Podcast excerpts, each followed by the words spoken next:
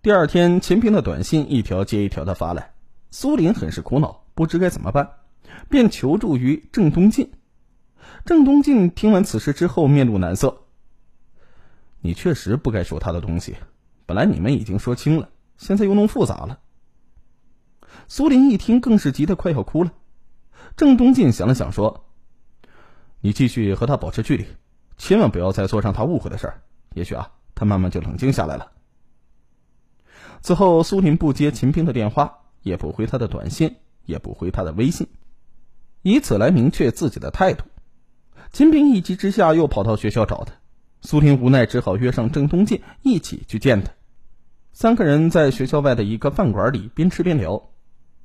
秦兵对郑东进的身份有些敏感，对他爱理不理。苏林看不下去了，就说：“秦兵，这是我师兄，他平时很关心我。”所以我才请他来一起见你。秦兵看了郑东进一眼，依旧没有说话。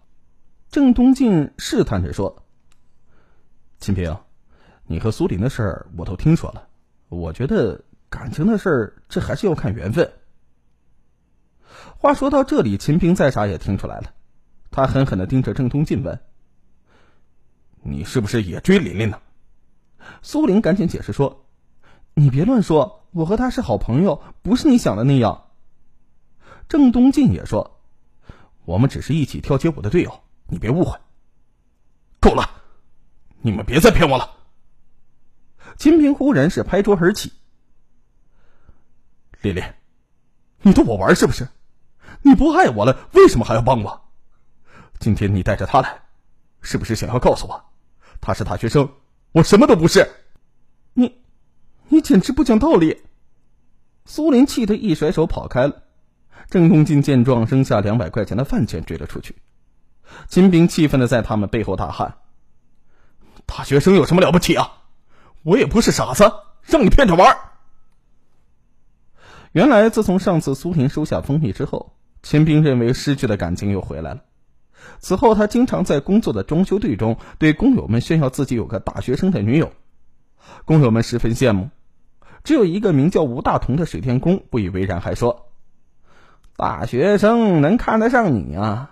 那有本事你把他给我带来看看，我才相信。”秦兵一愣，不服气的说：“你们等着，等他放假了，我一定把他带过来给你们看看。”可秦兵没想到风声放出去了，感情却又风云突变，他不甘心放弃，决定再努力一把。一转眼到了二零一八年的春节，苏林放假回家了。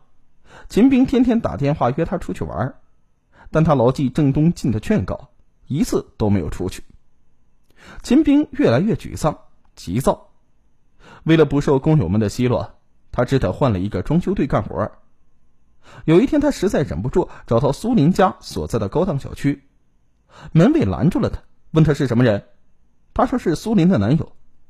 门卫恰好认识苏林的父亲，见他一脸灰头土脸，裤子上还沾了一大片的水泥浆，就嘲讽他说：“如果你是苏总女儿的男朋友，那我就是李嘉诚的女婿了，滚犊子！”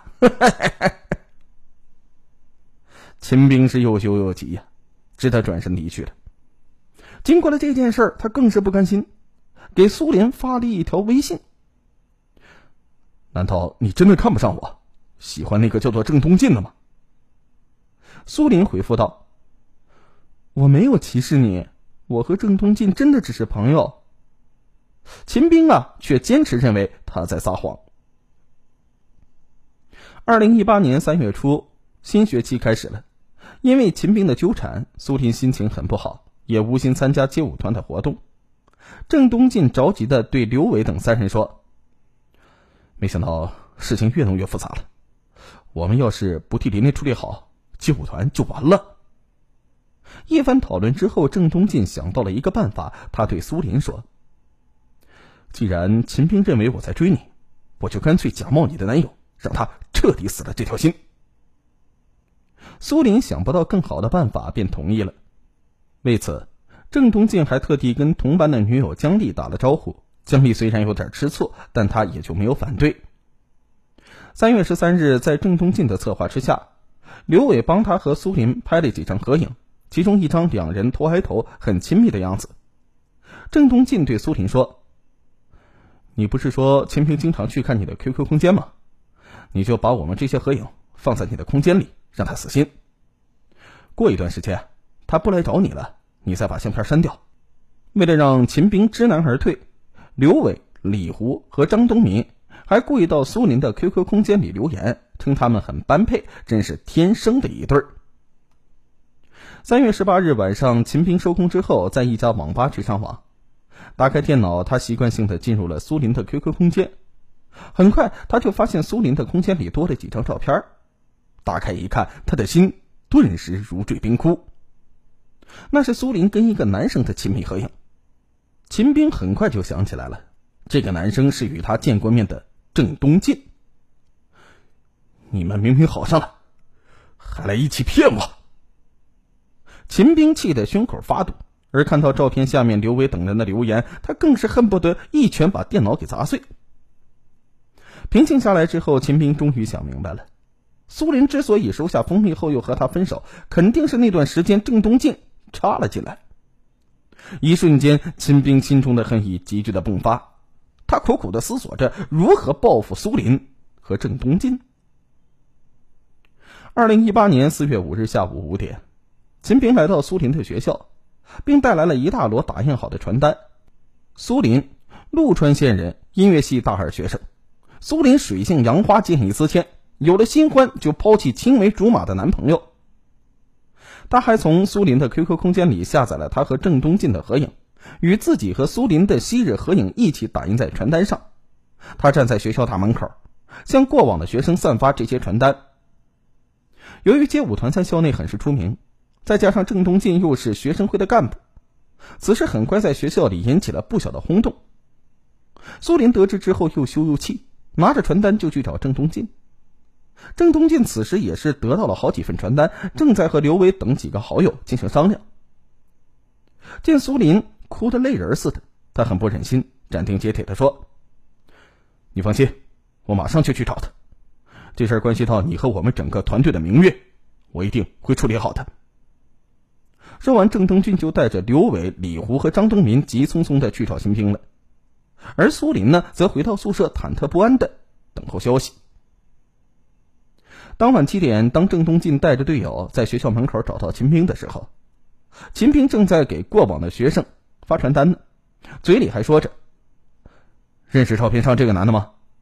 他是个无耻的第三者呀！”郑东进一听，顿时气得血往上涌。刘伟、李胡和张东明也气愤不已，不等郑东进发话，就一冲而上，将秦兵给按在地上，就是一顿拳打脚踢。郑东进想要阻止，可是刘伟等人早就替苏林不平了，压抑很久的火气此时都爆发了。郑东进拉住这个，却拉不住那个。秦兵在混乱之中挣扎着爬起来，冲郑东进吼道：“你这个小人横头夺爱，我恨你！”一听这话，刘伟等人打得更凶了。突然，秦兵不知从哪里摸出了一把刀，胡乱捅了起来。只听一声惨叫，刘伟腹部被捅了一刀，鲜血直涌，倒在地上。秦兵拔腿就跑，郑东进和李胡、张东明赶紧截住了他。秦兵回刀又是一阵乱刺，李胡右腿被扎了一刀。秦兵趁着混乱向校门外不远处的铁道跑去，郑东进紧追其后。校园里的一些学生见状之后也追了上来，前方呢就是铁道的闸口，一列火车是呼啸而来，大家都被火车给拦住了，只有跑在最前面的郑东进越过铁轨追了过去。此时，几个同学七手八脚的抬起受伤的刘伟和李胡向校医院跑去，其余人呢则在铁道口等待火车通过。火车终于过去了。只见昏暗的路灯下躺着一个人，大家冲过去一看，竟是郑东进。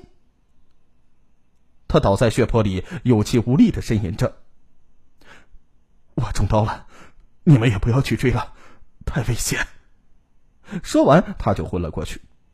同学们赶紧抬起他往校医院跑，可郑东进因为左胸伤口太深，失血过多，还没到医院，就停止了呼吸。经法医鉴定，郑东进系被单刃锐器致左肺叶破裂出血，致失血性休克死亡；而刘伟左腹部损伤致胃部前后壁穿透伤，鉴定为重伤；李胡呢，右腿轻微伤。苏林得知消息之后，哭得几乎昏过去。一连几天，他都失魂落魄的反复念叨着：“是我害了他们。”柳州市柳北区警方接到报警之后，立即展开了对秦兵的追捕。两天后的四月七日，逃到南宁市的秦兵在一家网吧上网时被南宁警方抓获。在得知自己杀死了郑东进，并造成刘伟重伤时，他才知道自己闯下了大祸。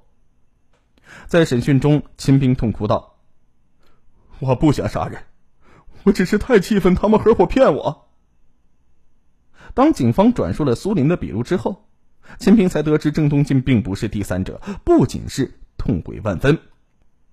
二零一八年四月二十日，经柳州市柳北区人民检察院批捕，柳州市公安局柳北分局依法对秦兵进行逮捕。二零一八年十二月十二日。柳州市人民检察院以故意伤害罪对秦兵提起公诉。二零一九年一月四日，柳州市中级人民法院开庭审理了此案。目前此案尚未判决，但等待秦兵的必将是法律严正的制裁。血案发生之后，在高校引起了巨大的轰动，许多师生都不敢相信，品学兼优、各方面能力都很突出的郑东进，竟然因为插手学妹的情感纠纷。而丧了命。一群正值花样年华的学子，一个朝气蓬勃的团队，本是同龄人羡慕的对象，将来呢也本可以大有作为，却因为一件小事而酿成了悲剧，实在是令人痛心呢。其实郑东进以兄长般的大气沉稳，一开始有效的处理好了小师妹的爱情风波，显示出了他可贵的处事能力和兄长风范。可是面对小师妹男友的无耻纠缠，年轻气盛的他和街舞团的成员终于是压制不住气愤，冲动的动用了拳头，结果呢，导致了惨烈的血案上演，着实啊让人扼腕叹息呀。